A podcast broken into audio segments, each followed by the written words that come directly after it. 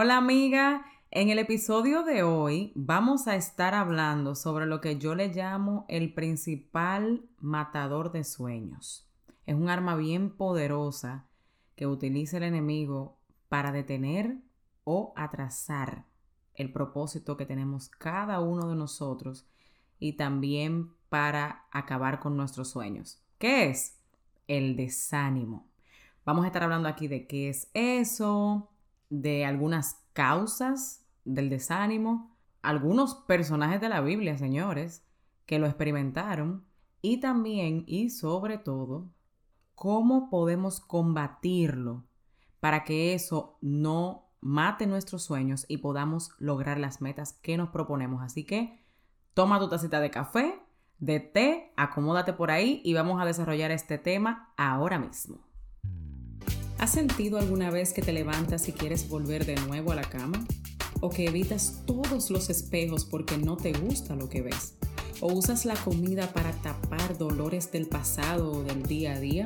¿O simplemente quieres ponerte en forma pero has tratado tantas cosas que ya no sabes qué más hacer? Pues esa fui yo por muchos años.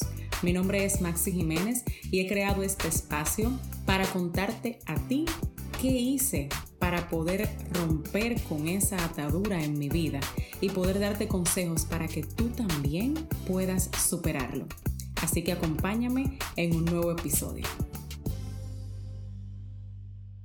Pues mira, pienso que el desánimo es algo que todos, todos experimentamos en cierto momento de nuestras vidas. Es algo muy común que casi ni siquiera le ponemos atención, pero es algo que puede interferir grandemente en tu lograr tus sueños. Así que vamos ahora a estar definiendo qué es eso.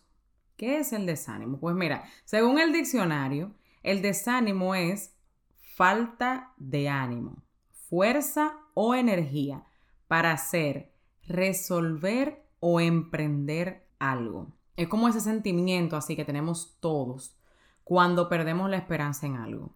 Por ejemplo, vamos a suponer que tú empezaste a cuidar tu estilo de vida, a tener un mejor estilo de vida, cuidar tu salud y querer, vamos a suponer, bajar de peso.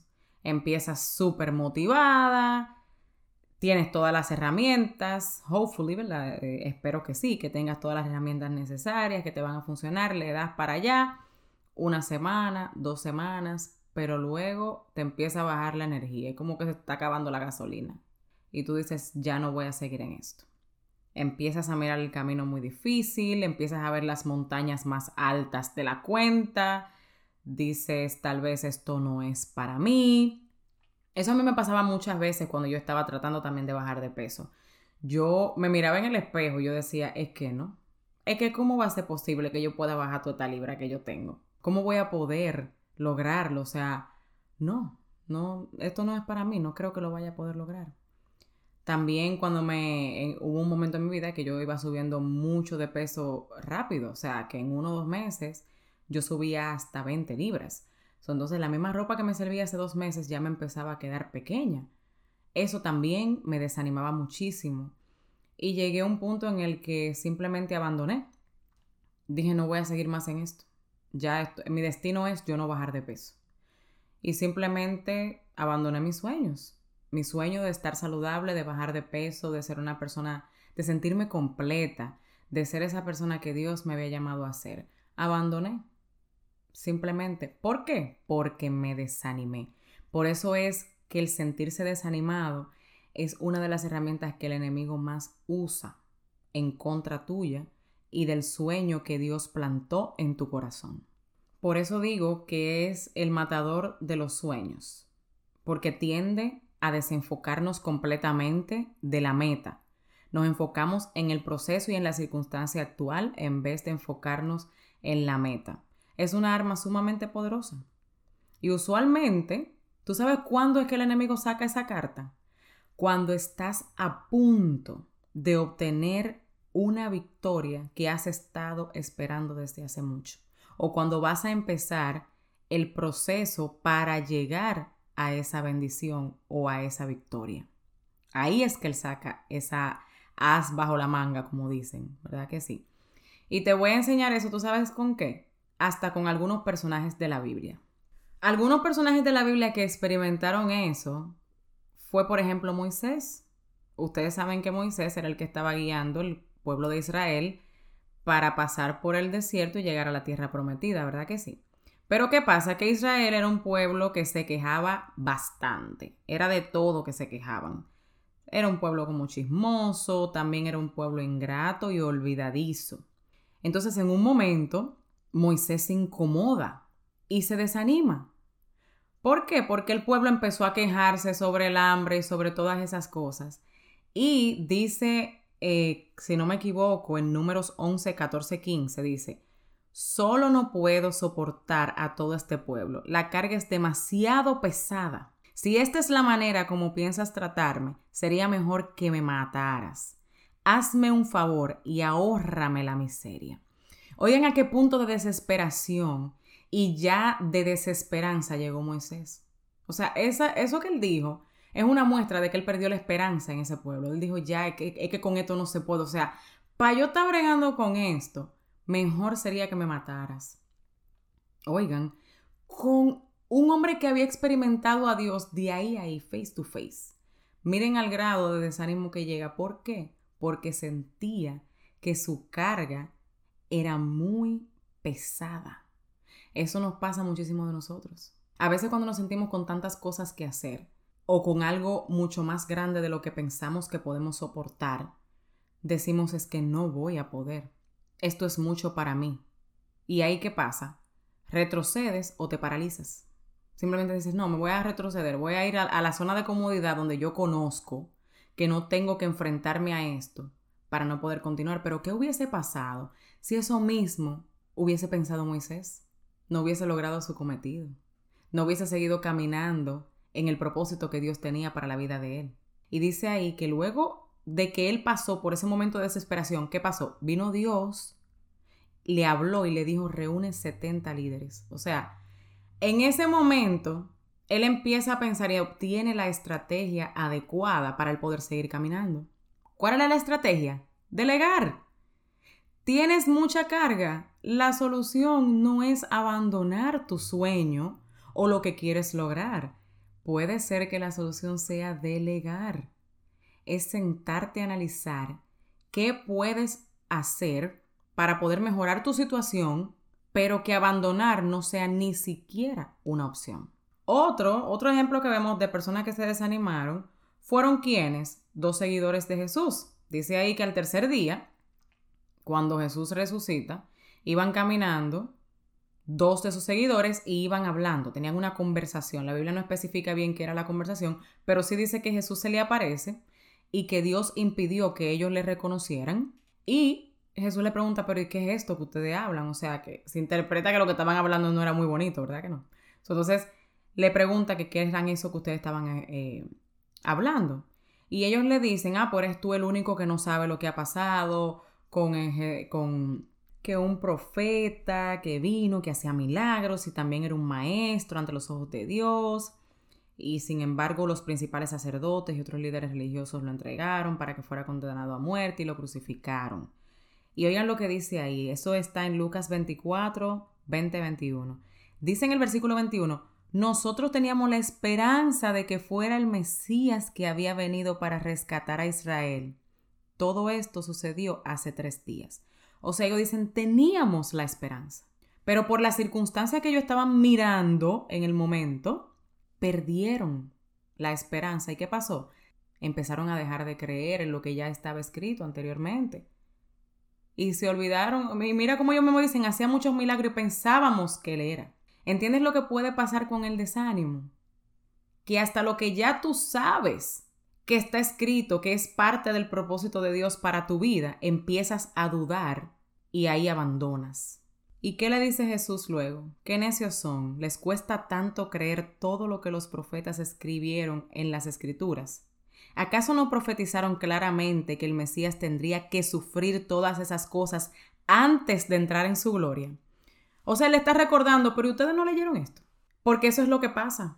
El desánimo te ciega, es como una venda, que tú no puedes ver más allá y tampoco puedes acordarte de tu meta. Pierdes visión.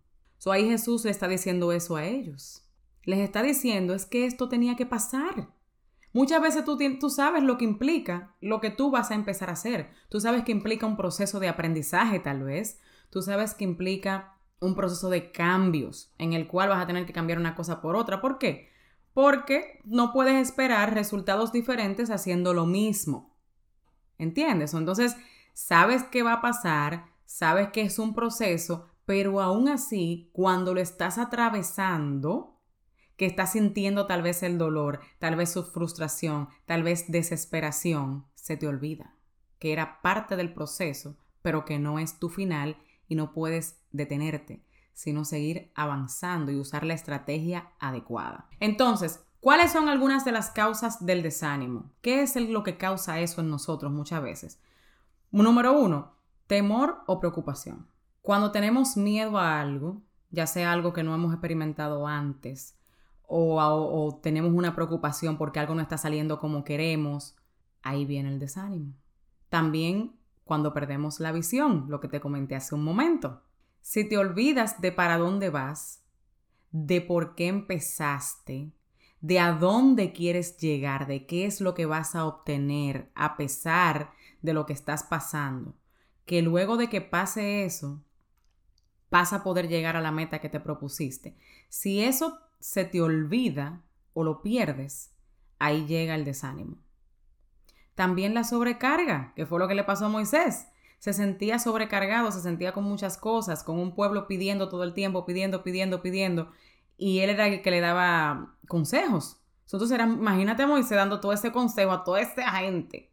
Era algo de verdad que, que debió de ser algo muy frustrante para él y que llegó a desesperarlo. Entonces, ¿te pasó? delega, como te dije anteriormente. También el pesimismo, que era lo que a mí me pasaba. Yo me miraba en el espejo y como mi circunstancia actual, que era simplemente consecuencia de todos los años de malos hábitos que yo había tenido, que no lo había logrado en un mes ni en dos tener un sobrepeso tan grande como el que yo tenía, que llegué a tener 95 libras de sobrepeso.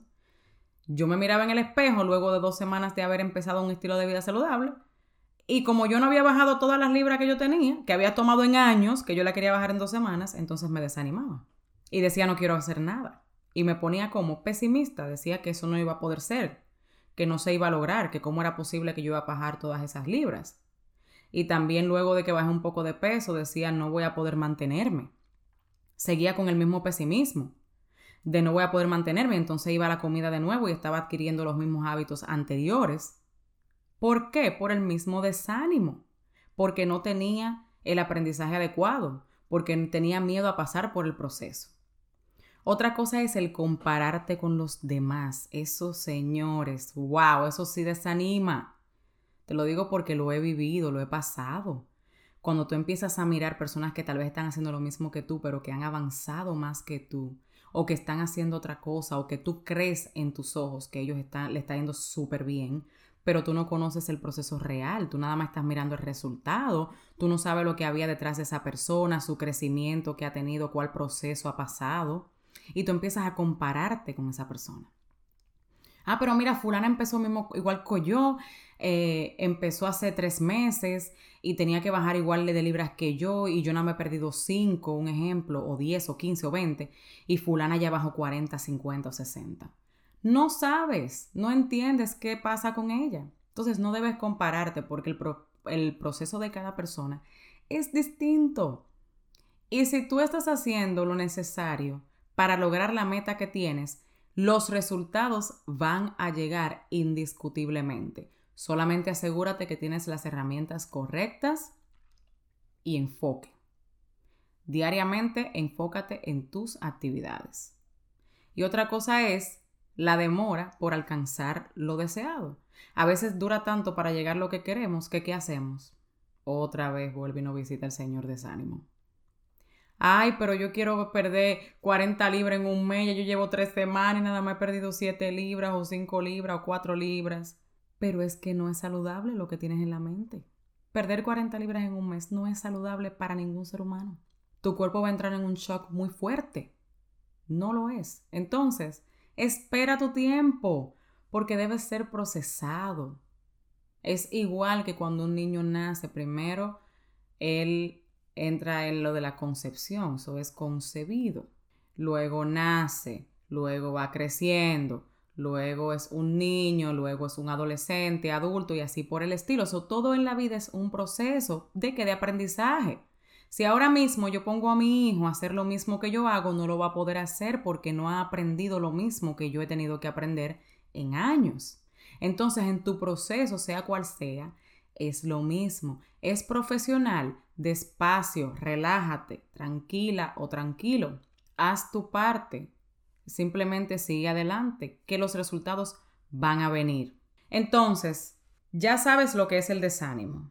Ya has visto cuáles personas hasta de la Biblia lo experimentaron. Te he mencionado algunas de las causas y ya tú vas a ir linkeando, o sea, vas a ir haciendo el enlace de si te está pasando a ti. Pero ahora tú me dices, Maxi, ¿y qué hago? ¿Qué hacer para combatirlo? Número uno es tener una meta clara y precisa en las diferentes áreas de tu vida, pero específicamente en esa en la que tú sabes que tiendes a desanimarte fácilmente. Conocimiento es poder. Si tú sabes dónde puedes caer, puedes entonces trabajarlo y estar preparado, porque dicen por ahí que guerra avisada no mata soldado, ¿verdad que no? Entonces, trázate una meta clara, escríbela. Siempre le digo hasta las chicas de mi grupo de salud, chicas, lo primero que deben hacer es trazarse una meta clara, que tenga tiempo, que sea algo que de verdad puedan lograr y ponerle y escribirle acerca de ustedes, porque cuando llega el desánimo, ustedes miran la meta y dicen, mm, mm", se sacuden y siguen adelante. Así que eso es lo número uno. Número dos, entender y creer las promesas de Dios para tu vida. Tienes que entender quién eres en Dios. Yo hice un, episodio eh, anterior a este que se llama a sí mismo, empieza a mirarte como Dios te ve, porque a veces uno no entiende cómo Dios ve a uno y por eso se desanima y cree cualquier cosa. Entonces Dios prometió estar contigo.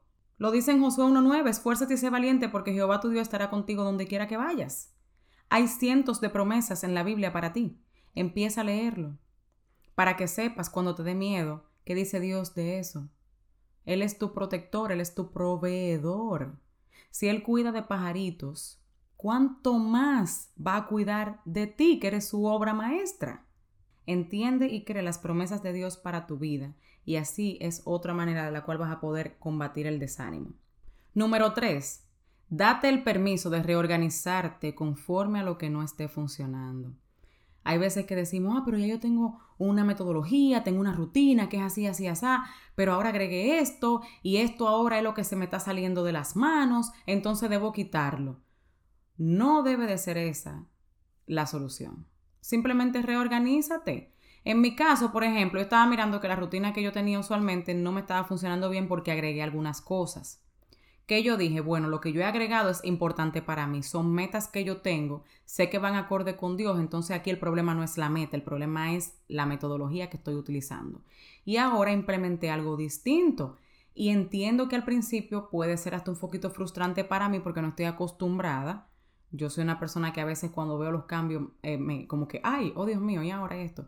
Pero ¿qué he hecho? Entiendo que es parte del proceso y que me va a ayudar más adelante a sentirme más tranquila. Entonces, reorganízate. ¿Necesitas comprar una agenda diferente porque ya la que tienes no funciona? Hazlo. Date el permiso de hacerlo. Si necesitas quitarle más minutos a tu tiempo de recreación porque ahora tú empezaste a hacer ejercicio y es importante para tu salud, quítalo. Si antes tú durabas una hora, dos horas en las redes sociales, viendo cosas y dándole para arriba, scrolling down, como decimos nosotros, ¿verdad? Corta eso y solamente dura 10 o 15 minutos, que total, eso no te va a dejar nada. Pero ese momento de tú hacer tus ejercicios sí te va a ayudar en tu bienestar y en tu salud.